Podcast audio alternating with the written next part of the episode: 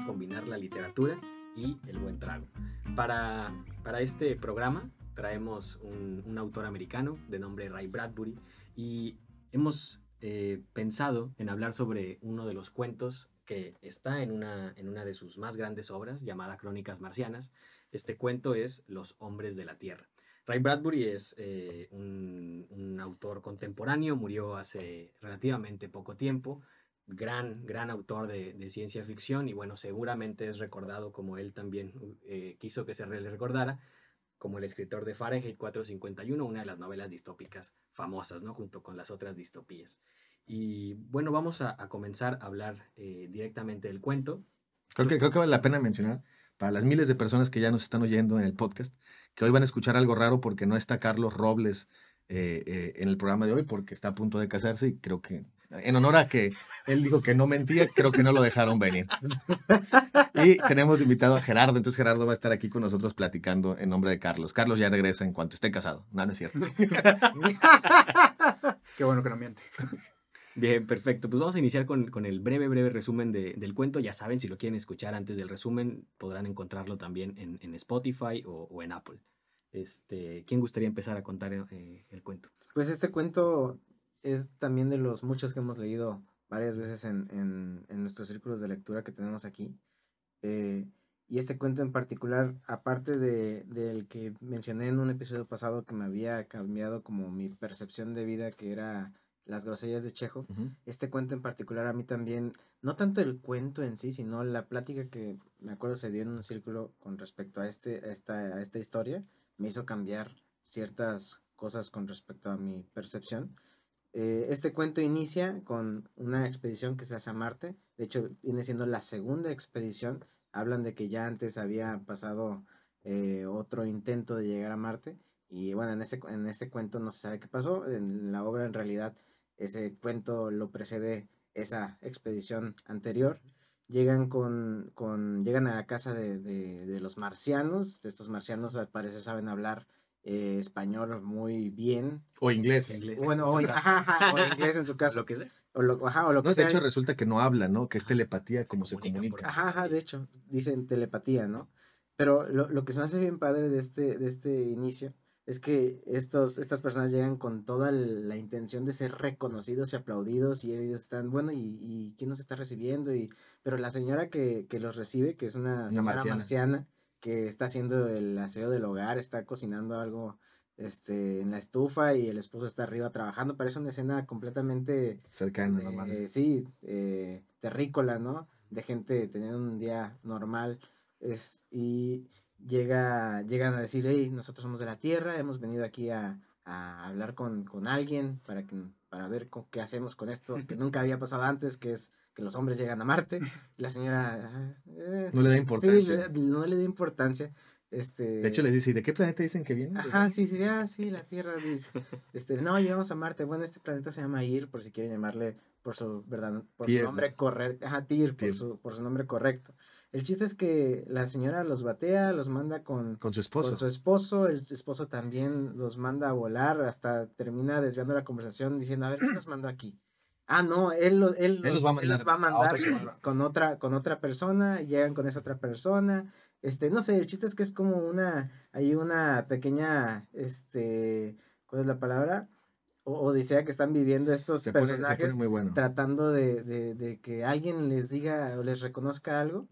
Y en realidad nada, los pasan de casa en casa. Porque y lo nadie, quiere, nadie quiere tenerlos ahí eh, con esa carga, ¿no? Y hay muchos detalles graciosos en el cuento, ¿no? Porque cuando van de la primera casa a la segunda, a mí me gusta mucho en la primera la señora que los recibe, que dice, si se me quemaron las cosas que estoy cocinando, los voy a sacar a bastonazos. Sí, sí, sí, sí. Y, y, y, es una escena hasta cómica de estos hombres así con el rostro desencajado, de decir que no ven que venimos de la tierra, que Ajá. nadie había hecho esto antes nunca, ¿por qué nadie se sorprende? ¿Por qué nadie nos aplaude? Y de hecho llega a la casa del, del señor que, que, lo envía, después el primer señor lo envía con el segundo vecino marciano y se pone todavía peor, ¿no? Porque le dice, ¿quién los envió aquí? Ah, seguro fue ese señor Tel que los envió para acá. Me voy a retar un duelo. Me va a escuchar, me va a escuchar, ya me lo ha hecho. Y le marca por teléfono y dice, ya lo he retado un duelo, váyanse con el señor A. Y él dice y empieza a preparar su pistola. porque, de abejas. de abejas, así, ¿no? porque se va a ir a- a aventarse el duelo contra el señor T. Sí, sí, sí, no, pasan cosas este, muy peculiares. Y bueno, el chiste es que de tantos lugares a donde los van enviando, terminan mandándolos, al parecer, a, bueno, entonces... A la persona correcta. Le dicen, ahora sí, Ajá, el- ajá, al- sí, al, que usted tiene que ver, le dicen a los... Es. Hay, es importante mencionar que va el capitán con otros tres tripulantes. Son cuatro Ah, sí, sí, personas sí. que llegaron a, de- a la- a Marte, verdaderamente están en Marte, el planeta se parece, los mandan por varias casas y al final le dicen, no, ya saben qué, ustedes tienen que ir con el señor A. Tienen que llegar con el señor A. Sí, y, y no solo eso, ¿no? O sea, están lo- estas cuatro personas y está el cohete en el que vinieron, en la cima de una colina. eh, ellos por ahí hacen hincapié en que miren el cohete y pues sí, Ahí los como dice, pelan. no, nada, puros batazos. Incluso dicen, "Se- tal vez, si, tal vez si despegamos otra vez del Marte y volvemos a bajar, Para que les damos gente- tiempo a hacer la Sí, sí, fiesta. sí. le dé tiempo de darnos la bienvenida. Buenísimo. Pues ya, ya de ahí eh, los mandan con, con el señor indicado y El señor A. Ajá, antes de eso pasan por, por la ciudad, ¿no? Y menciona cómo, cómo la gente sale a las calles con máscaras. De pronto se encuentran una niña y esa escena se me hace súper interesante. Ah, sí, Eh, sí. La niña no tiene máscara. El capitán agarra a la niña, la sacude y le, Le dice que no ve ves que vengo de la Tierra. vengo de la Tierra. Tú me crees, tú me crees, ¿verdad? De sacar los mocos. No, y no, antes de eso se pone la máscara y dice, sí, sí le creo, ¿no? Ah, Hay una frase pequeña antes de ponerse la máscara que dice, eso nunca ha pasado antes, ¿verdad? Y después Ah, se pone la máscara. Y él dice, tú sí entiendes, esto nunca ha pasado antes. Sí, ya, ya después de, de lo de la niña llegan a, al- a donde está el señor A. A.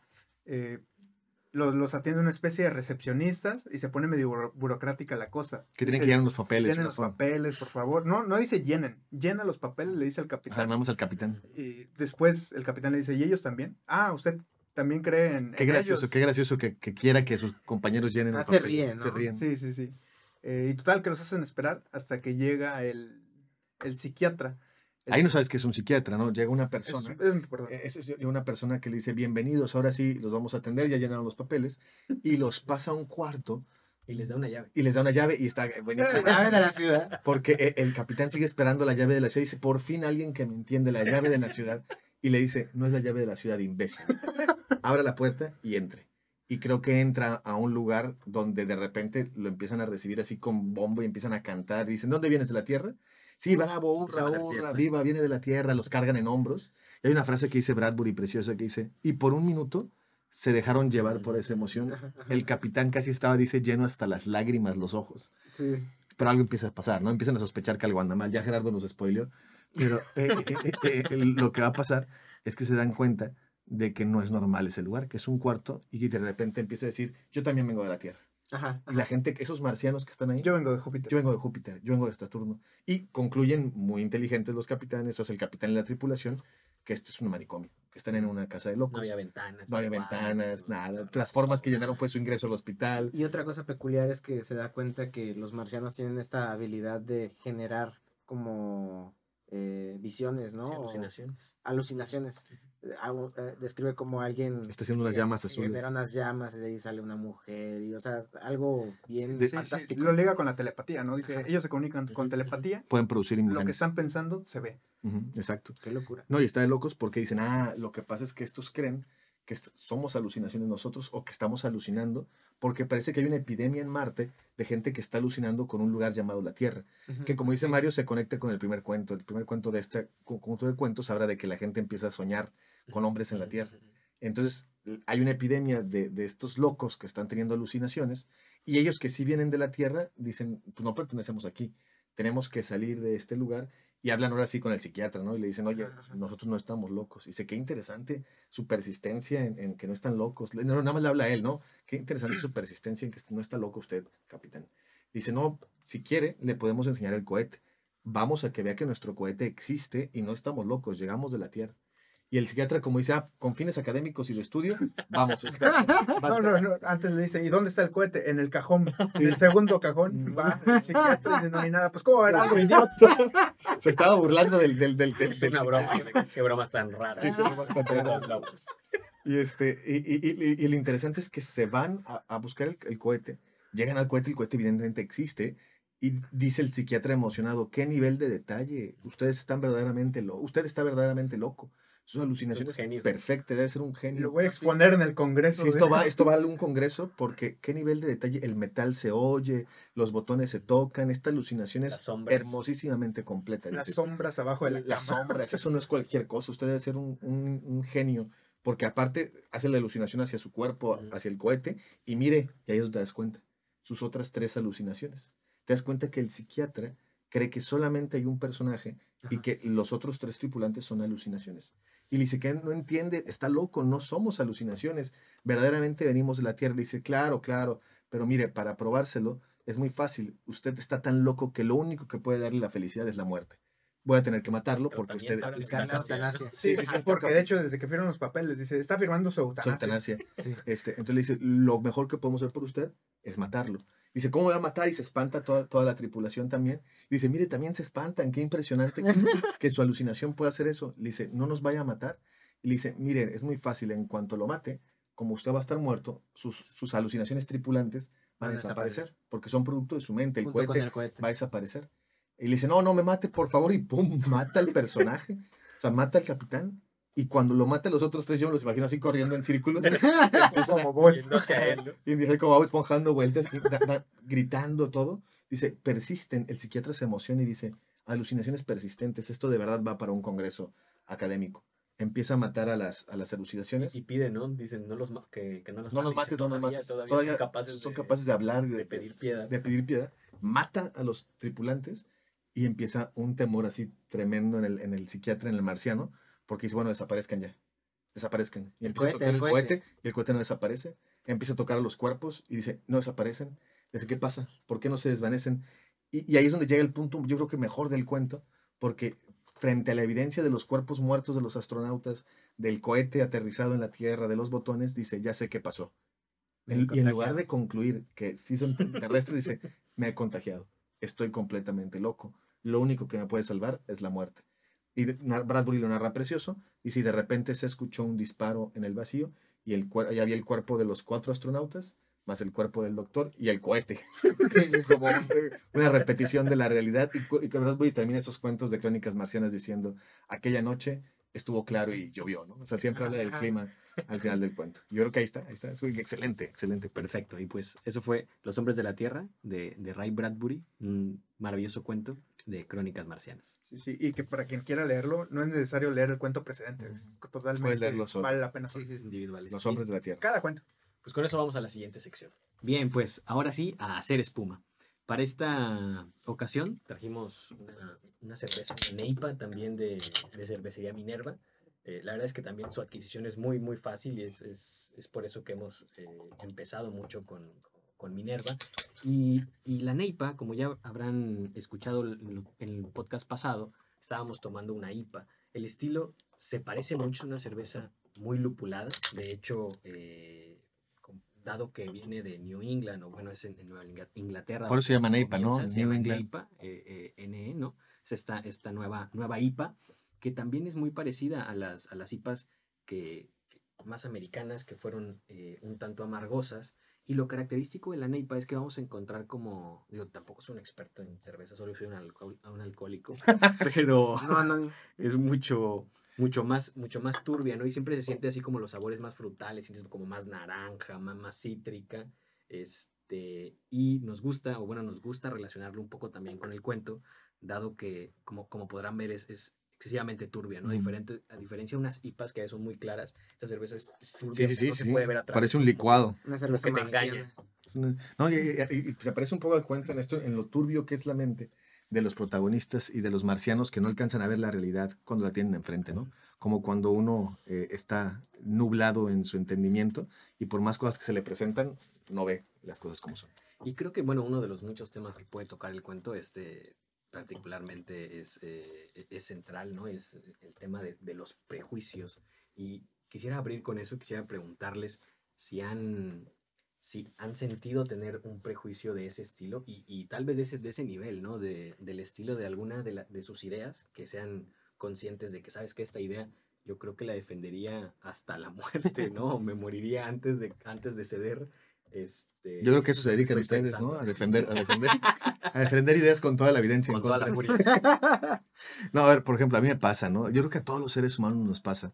Eh, eh, hay momentos en los que tú crees cosas y las cosas que crees has hecho un vínculo emocional hacia ellas y estás convencido de que lo que dices es realidad, es verdad. Eh, y de repente empieza a surgir evidencia, cuentagotas, que te va diciendo, oye, tú estás mal, tú estás mal. Y no, no, no, yo no puedo estar mal, ¿no? Entonces in- incluso in- intentas ver el problema desde otra perspectiva, Ujú. intentas cambiar de enfoque para que siga siendo verdad lo que tú crees. ¿no? A mí me pasó uh, con ustedes una vez que fuimos todos a, a- a- Puebla. Todavía, fíjate, lo voy a contar. y todavía le Y pienso. todavía le pienso a dónde fui. Y no sé por qué me pasó en la mente que habíamos ido a Querétaro.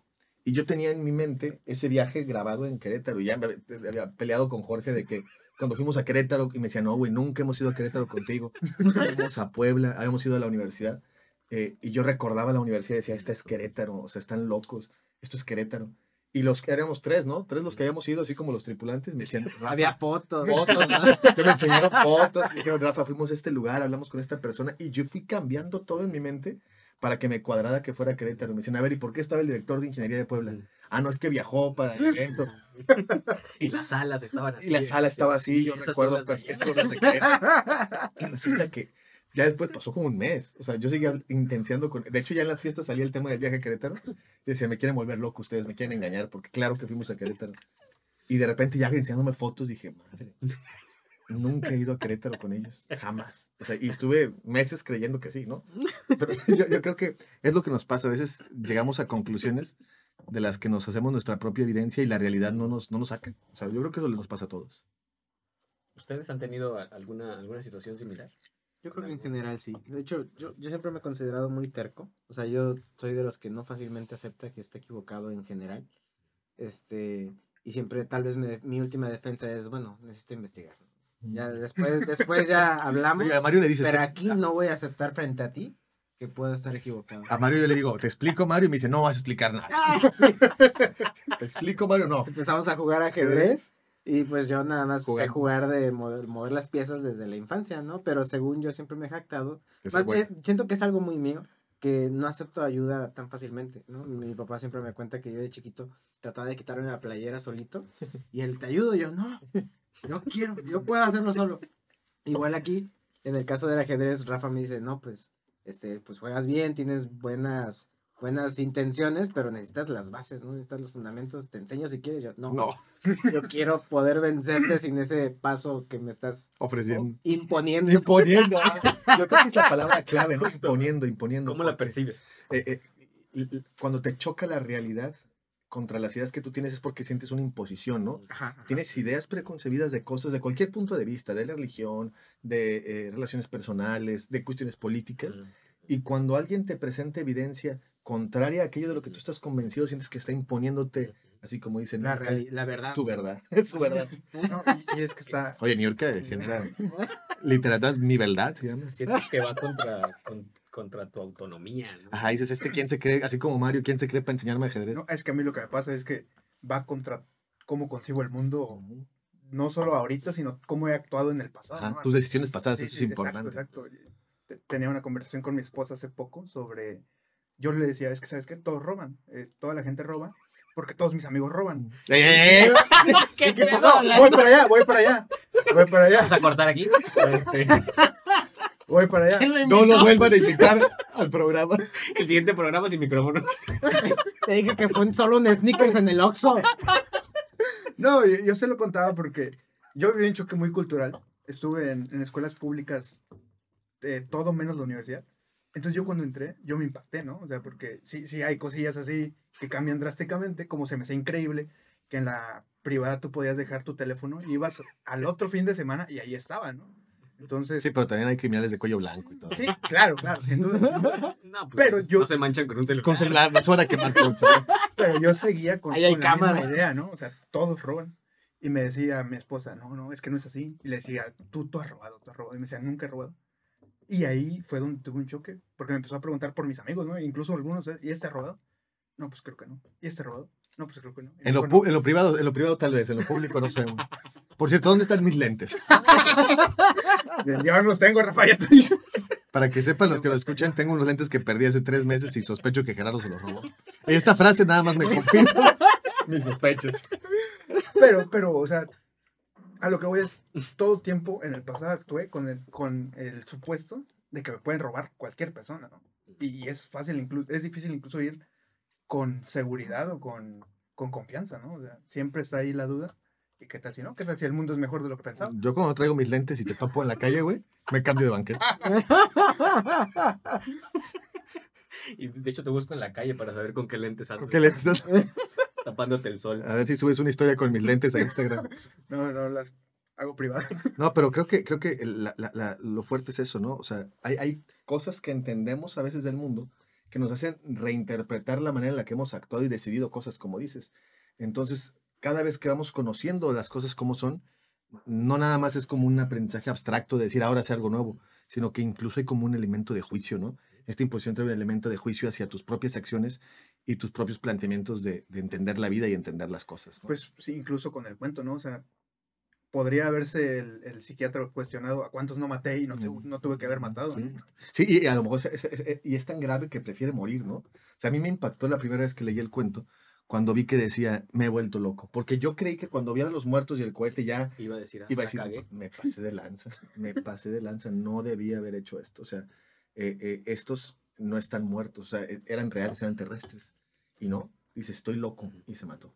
Y me hace pensar en qué momento nosotros podríamos llegar a esos niveles Exacto. cometer un suicidio abstracto o psicológico, eh, eh, optar por lo irracional y lo falso, con tal de no enfrentar la verdad que se presenta ante nosotros. Y creo que a mí, no sé, a mí me genera hasta un espíritu como de cobardía. O sea, siento que ha- hay una, hay una cobardía en el temor de reconocer que aquello en lo que has creído tiene, hay evidencia suficiente para creer que es falso. Sí, sí.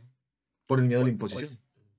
¿Qué sería como el, el- el problema principal? El miedo a, a que te lo impongan, el, el temor a, a aceptar, es tú Sí. equivocado. Es como también como orgullo, ¿no? Orgullo de lo que crees. Y orgullo de lo que defiendes a capa y espada. Y es que to- todos pensamos que lo que creemos es verdad, ¿no? Tampoco es como que, así como Jorge, que es un cartesiano otra vez. O sea, no, no, no vamos por ahí dudando de todo, creyendo que no sabemos nada, ¿no? Porque tampoco es, ah, no, no sé nada. Entonces todo, porque también topas gente con esa postura, ¿no? Digo, son los dos extremos. Pero que no te habla, no puedes discutir de nada con ellos porque no creen en nada y no piensan nada. Ellos nada más leen la realidad, no, no la juzgan, ¿no? Pero al menos, al menos nunca se van a suicidar. Quién sabe, a lo mejor, a lo mejor sí o ya, ya se están ya suicidando. ese es un suicidio. es un suicidio, no es un suicidio para mí, porque es el otro extremo de gente que dice yo no tomo ninguna posición de nada porque todo es un prejuicio. Y al contrario está la otra en la que yo tomo una única posición de todo porque mi prejuicio es la verdad. Entonces, esos extremos confunden y dificultan un buen diálogo, o sea, dificultan la búsqueda de las cosas que son. Pero todos creemos que lo que creemos es verdad. O sea, no creo que, excepto Sí, Mario, bueno. vaya por ahí pensando que todo lo que piensa eh, es probablemente mentira. falso o más mentira que verdad. Ya, no. tanto. Ya no tanto, ya no tanto. Pero eh, eh, eh, eso, eso es la veracidad de las cosas, ¿no? Por ejemplo, luego hay gente que me dice, no, Rafa, a ver, es que ahorita es verdad que la Tierra es redonda, pero hace tantos años era Ah, bueno, se verdad. descubrió otra cosa. Hasta hecho era verdad que la Tierra era plana, entonces la verdad va cambiando con las Ay, cosas. Y, y no, lo que pasa es que vamos conociendo evidencia que nos hace entender mejor el mundo y eso nos hace replantearnos la manera en la que entendemos las cosas y nuestras acciones, nuestras vidas personales, las decisiones que hemos tomado. Y, y uno se siente en el banquillo de acusado, ¿no? Es como si la realidad te confrontara a decirte, órale, a ver si es cierto. Y, y habrá un punto medio, habrá un, un- una manera correcta de afrontar la, la, la verdad con respecto a lo que ya creías. Yo O creo sea, que la humildad.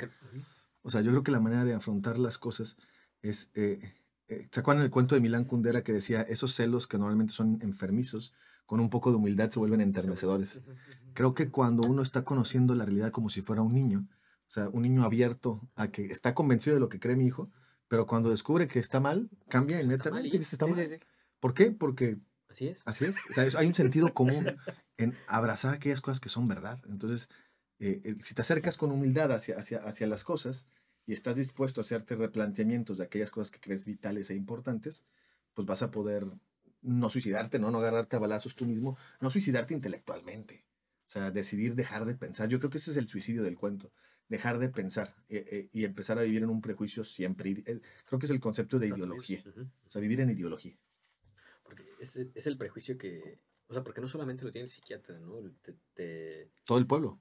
te das cuenta que lo tiene todo el pueblo. Y que tal vez a veces pensamos que es algo muy alejado a nosotros, como decir, ah, bueno, pues no, yo no soy así, ¿no? Hay Mm. gente que es así, pero yo no soy así.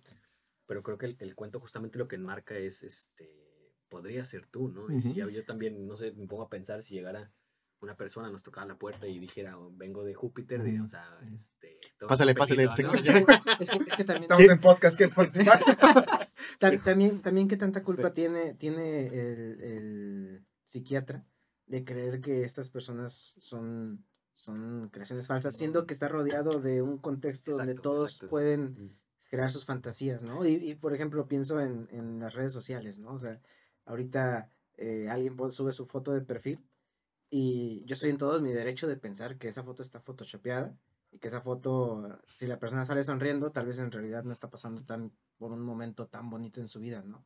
¿Por qué? Porque sé que en, en, en el Se contexto... puede manipular. Se puede manipular y no solo se puede, sino que es un hecho que la gente lo hace y se acostumbra, ¿no? La, la gente acostumbra a salir a las, fotos, en las fotos sonriendo a pesar de haber tenido un mal día y la gente acostumbra a photoshopear sus fotos porque algo no les gusta de sus cuerpos, ¿no? O sea, de, alguna manera nosotros como los, los marcianos también tenemos esa habilidad de transformarnos para con respecto a lo que queremos que los demás sepan de nosotros, ¿no? que- Y. ¿por qué no, por qué no habríamos nosotros de dudar de, de esas No, no, y, cre- apariencias? y creo que, creo que es, es correcto. O sea, el doctor tiene todas las razones para sacar las primeras conclusiones. De hecho, es lo más verosímil, ¿no? Nadie le Sí, pediría que creyera que hay verdaderos terrícolas eh, eh, eh, en primera instancia. Creo que lo duro es cuando la evidencia se hace cada vez más grande, Más- grande, grande, grande, grande, y llega un punto en el que y la acomodas a tu, a tu paradigma Sí, en, sí. en vez de en confrontarlo. ¿no? confrontarlo. si no te dejas entrar en crisis, ¿no? ¿Saben qué decía Paulo Freire? A mí me encantaba. eh, Paulo Freire habla en un libro que luego recomendaremos, La educación como práctica de la libertad. Pero él decía, la diferencia entre una sociedad abierta y una sociedad cerrada, Ujú. una sociedad abierta al diálogo, a, a la conciencia social, es que detecta sus contradicciones. Creo que esa es la clave. O sea, yo cuando estoy con, con alumnos o dando clase, cuando veo que alguien detecta sus contradicciones, digo, ah, este está pensando. Exacto. En cambio, cuando alguien cree muchas cosas al mismo tiempo que son contradictorias, te das cuenta Ahí, ahí lo que sea. hay, hay un suicidio intelectual, ¿no? Es como la gente que le gusta toda la música siempre, al mismo tiempo. O sea, no, no digo que no puedas disfrutar toda la música como Mario, que disfruta el reggaetón a, a- a- a Strauss, sino que hay cosas que te gustan más que otras, entiendes mejor que otras. Y Hay te- discernimiento. hay un discernimiento, hay conciencia a la que se renuncia a veces. O sea, creo que a veces es incómoda la conciencia.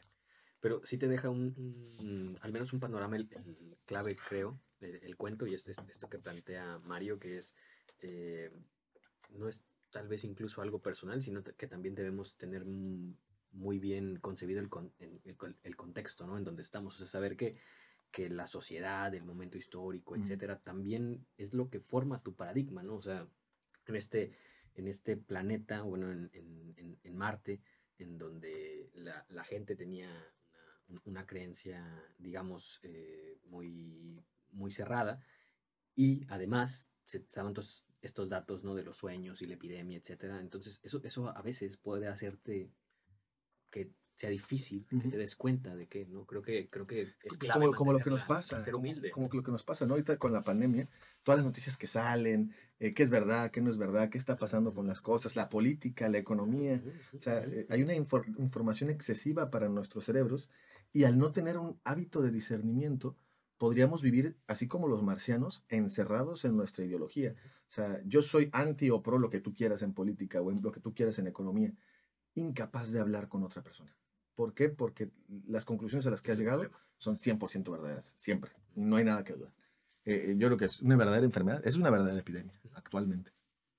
Justo, pues creo que al- al final siempre debemos mantener eso, eh, el, el diálogo abierto, ¿no? Creo que es un, un poco ser humildes, Humilde, saber humilde. que podemos equivocarnos y estar abiertos a- al diálogo que se presenta. Yo Pero, pero, ahí nada más, o sea, me, me pregunto cómo entra el, el papel de las máscaras en, en el cuento, ¿no? O sea, yo creo que, o sea, hay que estar abiertos al diálogo, pero sin máscaras, ¿no? O sea, un diálogo 100% humilde, 100% con, partiendo de la posibilidad de que quizá estoy mal y de que quizá el otro tiene razón en lo que está compartiendo. Yo creo que es un punto inicial de partida siempre. A pesar de que yo estoy convencido de lo que yo creo, si me abro al diálogo, no, no es nada más con un ámbito dogmatizante de quererte convertir a mi idea, sino porque a- a- si tú piensas distinto a mí, reconozco verdaderamente que hay algo que yo pudiera no estar entendiendo. Sí, ¿no? sí, sí. Decía Telar de Chardin, en la cima todo converge, ¿no? Y a mí me gustaba mucho esa idea de que si, si buscamos honestamente la verdad de las cosas, aunque seamos, aunque seamos contrarios, no contradictorios, aunque pensemos contrarios, tal vez un día nos encontremos donde las cosas son como son, o sea, porque es la realidad y la, la descubrimos. A mí me gustó Mario antes de empezar el, ca- el episodio, decía que luego estaba en una discusión y para confirmar su discusión decía, voy a meterme a Google para demostrarte que estás mal, ¿no? ¿Cómo era? un meme, este, dice como cuando te metes a Google para eh, Demostrar que demostrar tu argumento es válido y descubres que Estás estás equivocado. Y, y- No les ha y- pasado. Que de payaso. Y de pronto, en lugar de aceptarlo, buscas algo más que pueda. que Buscas pueda algo, algo debe decir aquí que. O algo que entre en contexto así medio truculentamente para que no quedes tan... para invalidar. Sí, sí, sí. Perfecto. Al fin y al cabo, cada quien tiene su verdad. Así acaban mis conversaciones. Bueno, es Todo es piensas. punto de vista, es todo es un punto de vista. ¿Y quién le da el, el- el- el papel a Google para poder. Sí, hacer ¿quién se eso? cree Google para decirme las cosas que son verdaderas? Bien, perfecto. Pues este, creo que es, es- un buen análisis del cuento. Eh, nos gustaría que también ustedes nos, nos comentaran el cuento que les hizo pensar. ¿Han tenido algún prejuicio así? Eh, como ya saben, vamos a, a- a poner también estas preguntas y, y- y el cuento en nuestro canal de Facebook, en donde pueden eh, preguntarnos qué les ha parecido, qué prejuicios han tenido y eh, cómo indispensablemente, ¿no? ¿Cuál es su recomendación para poder evitar? Ustedes no saben, pero Gerardo ya se acabó la cerveza. ¿eh? Los que están viendo por YouTube ya pueden. Empiecen a cuidar las suyas. Fui- Porque hoy no se la roba. Bien, pues bienvenidos a la última y nos vamos. Eh, ¿Qué pretendemos dar hablar un poquito más sobre lo último que vamos a estar eh, discutiendo en torno a, a que haya nacido ¿no? con, con el cuento? Y algo que nos recordó mucho fue una canción de Nina Simón que se llama Sinnerman.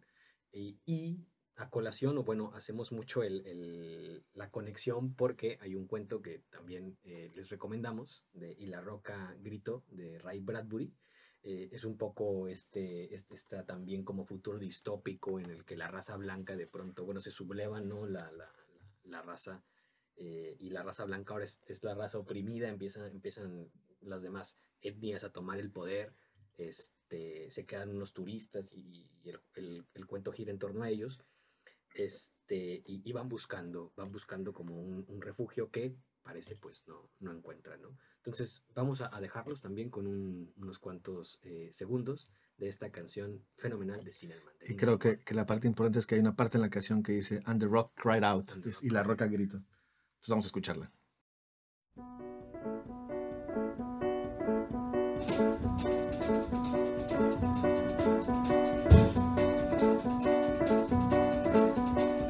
Oh, Cinnamon, where you gonna run to? Cinnamon, where you gonna run to?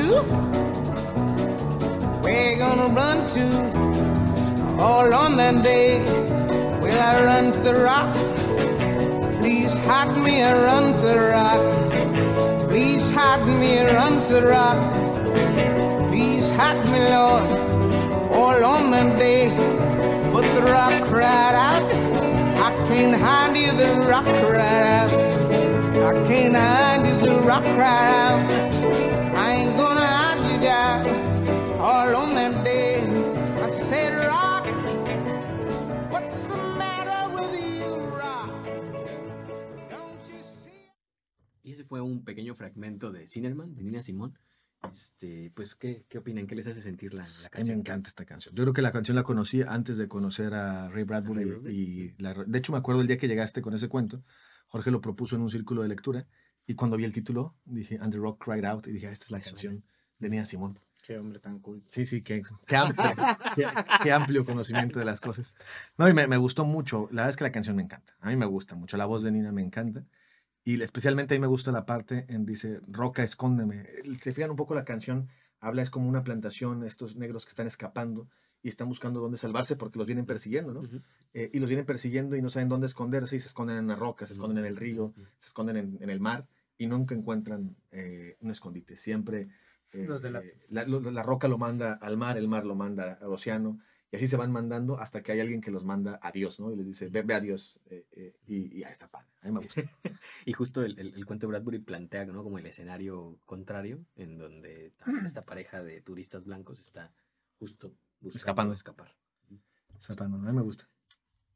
La, la verdad es que está padrísimo, nunca le había puesto atención, sí la había escuchado mucho. Es una de las canciones que escucho cuando, cuando corro. ¿Mm? Pero, Después de robar. y corre rápido. Se llama no, no, no, no. Y se llama pecador.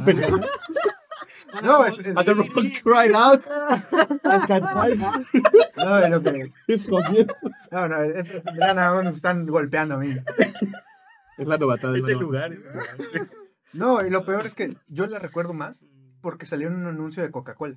¿Ah, sí? Ajá, en Cinépolis salía esa canción, ahí fue donde la Qué conocí. amplia me cultura. gustó. Otro hombre de, Otro hombre de mundo. cultura. Sí, sí. Ahora está más padre, creo. Pero ahí la conocí, ahí la escuché, dije, Es buenísimo. está buena para correr. I can't fight you.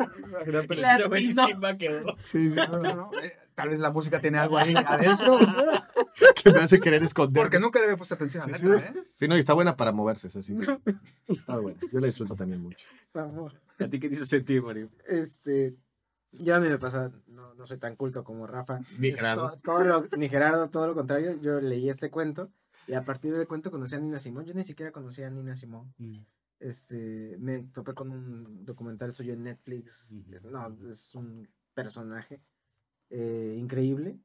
Y sobre todo creo que lo que caracteriza a la música de Nina Simón es que siempre ella está buscando en sus canciones, eh, digamos que destapar eh, lo- la incomodidad de, de estas injusticias que se presentan ante, ante la gente de color. ¿no? Porque, o sea, Pues todo, todo, todo, todo lo que, lo que ellos eh, se les dificulta a comparación con, con las demás clases privilegiadas. Pues si no mal recuerdo, el, el comercial de la coca también iba por ahí, ¿no? Así como eh, dándole poder a la... Te vamos a ser sinceros, Gerardo. Nadie vio eso como así. ¿Dándole poder a qué? No tuvo éxito. Esto no está a mi nivel. ¿Dándole poder a qué? Que le daba, eh, o sea, el mismo, el mismo esquema de darle poder A las minorías. A las minorías. Ah, ya, ya. Ah. Este, pero sí, y, y esta canción ya después de, de conocerla, de conocer a Nina Simón, no, está, está increíble. increíble. Excelente. Bueno, pues escuchen Sinnerman de Nina Simón y ojalá no sea este, después de robar. Ojalá no estén corriendo, escapando. Lo De... robó, ¿eh? No, no, no. Es un chiste, estamos bromeando con. Ahí me di cuenta que el prejuicio era falso. Yo no era parte de la ley. Ah, entonces era todos roban menos yo. ¿o qué? Sí, sí. Sus, sus conec- sus- sus conectores lógicos son confusos. Ahí hay una contradicción. No acabas de decir que la gente vive ¿Puede contradicciones. apegarse? ¿Puede apegarse? Ah. No, saludos. Bueno, esto pues, Bueno, pues estamos en La Caminera. ah, pretendemos servirnos algo y que cada quien nos invite algún, algún buen material para llevar. Este, Mario, ¿qué nos traes en esta ocasión? En esta ocasión no les traigo literatura, les traigo una recomendación de una pieza musical. Eh, es de este compositor Richard Strauss, se llama Así hablaba Zaratustra y la estoy recomendando porque este cuento que estamos leyendo, pues en realidad es ciencia ficción y aunque Richard Strauss no crea este poema sinfónico con una intención de llevarlo a la ciencia ficción, Es utilizado por Kubrick. ¿no? es, es utilizado por Kubrick y ahí es donde saca todo su potencial. Richard Strauss no, no, no tenía previsto que estaba creando un himno para la ciencia ficción que iba a representar cualquier acto del hombre que se encamina hacia lo desconocido. En, el en la, en la mayoría de Sale en la película donde- de Odisea del Espacio. Y en los. Simpson también. En Los Simpsons. Sí, Como todos. ajá, ajá. Sie- siempre que uno se imagina una nave que está por despegar, Escucha si hablas Zaratustra. escucha, escucha hacia ahora Zaratustra. De, de seguro la han escuchado antes, pero eh, Escúchenla no la otra vez. ahí ubicada. Para que lo hagan consciente. Para que lo hagan consciente. Perfecto. Rafa, ¿tú das? Fíjate que yo pensaba recomendar una canción, voy a cambiarla de último momento, porque justo cuando estábamos platicando me acordé de una canción de Silvio, que es mi problema, que mi panorama musical es muy, Acostumbres. es muy, es muy, muy específico, Silvio. Cortázar Silvio, y que se llama El Necio. Yo creo que El Necio Ah, está padre, buenísimo. cuadra bien con, con el, con- con el cuento, y este, es una canción que, en la que Silvio dice, yo quiero seguir jugando a lo perdido, yo quiero ser a la zurda más que diestro, y dice cómo él quiere mantenerse pensando lo que él piensa, ¿no? Entonces creo que está interesante para que la escuchen y la analicemos con estos ojos. El necio de Silvio Rodríguez. Excelente. Bueno, pues en esta ocasión yo también les quiero dar algo para, para recomendar y es que el cuento me hizo traer mucho a colación eh, una novela de Ferdinand de Celine. Celine es, es ampliamente criticado, pero la novela es muy buena. Se llama Semmelweis y habla sobre Semmelweis, un médico austriaco que descubrió el lavado de manos ahora que está tan de moda, o bueno, al menos Lavarse de moda, este, e- este gran descubrimiento que sigue siendo la manera de erradicar los grandes problemas.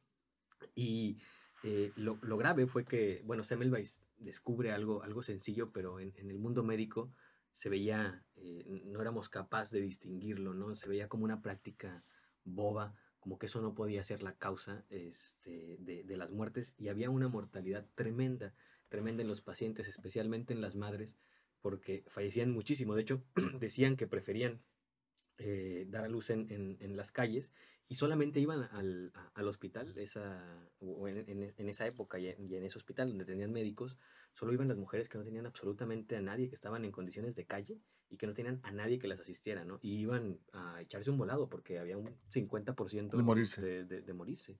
Entonces, eh, los médicos no lo aceptan, eh, tienen esta, esta, esta idea, este, este prejuicio que nunca rompen. No todos los médicos, porque Jorge es médico, entonces al menos, al menos un médico lo acepta. No, tiempo atrás, ¿no?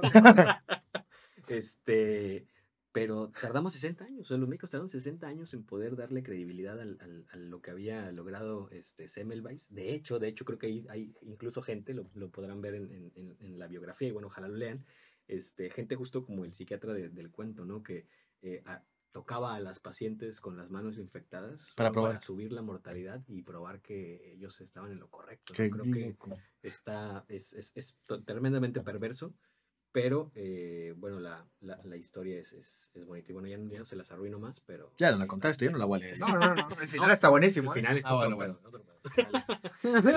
¿Tú qué nos das? Eh, yo tengo dos recomendaciones. La pr- La primera es un cuento de, de este Poe. Se llama La muerte de la máscara roja. Creo que viene, se relaciona bastante con el cuento. No, no se los eh, no se los espoleo, pero hay una fiesta como, como de disfraces o como de máscaras. Y hay algo ahí extraño que se mete a un ambiente contenido y causa un desastre, ¿no? Como esas ideas que de pronto cambian todo. Y la segunda recomendación es el comercial De la la Coca-Cola. Y eh, no como estos caballeros. Fíjense que, que- que algo así como extra, extra, me acordé ahorita. A lo mejor podemos hacer un capítulo sobre Edgar Allan Poe pronto, porque hay un cuento de Poe que se llama La Casa Usher, y hay un cuento de Ray Bradbury que se llama La Nueva Casa Usher. Y, este, y también está muy padre. Ojalá lo podamos hacer pronto en, en episodio. Bien, perfecto. Pues entonces deja- les dejamos eso para que puedan, eh, puedan llevárselo. Eh, ojalá puedan platicar con nosotros en, en- en redes sociales, en Facebook principalmente, qué, qué les ha parecido eh, el podcast, preguntas sobre el cuento, cervezas que gusten o cuentos que quieran que abordemos aquí. Estamos eh, encantados de, de poder, de poder hacerlo. Y, bueno, que, que- que- que la pasen bien, que disfruten el podcast, escuchen también eh, el audio cuento y ojalá que nos puedan acompañar en el siguiente episodio para poder eh, discutir en torno a una excelente obra de literatura y ojalá también puedan estar bebiendo con nosotros. Nos vemos. Y para los que me conocen, me están increpando, yo no robo. ¿eh?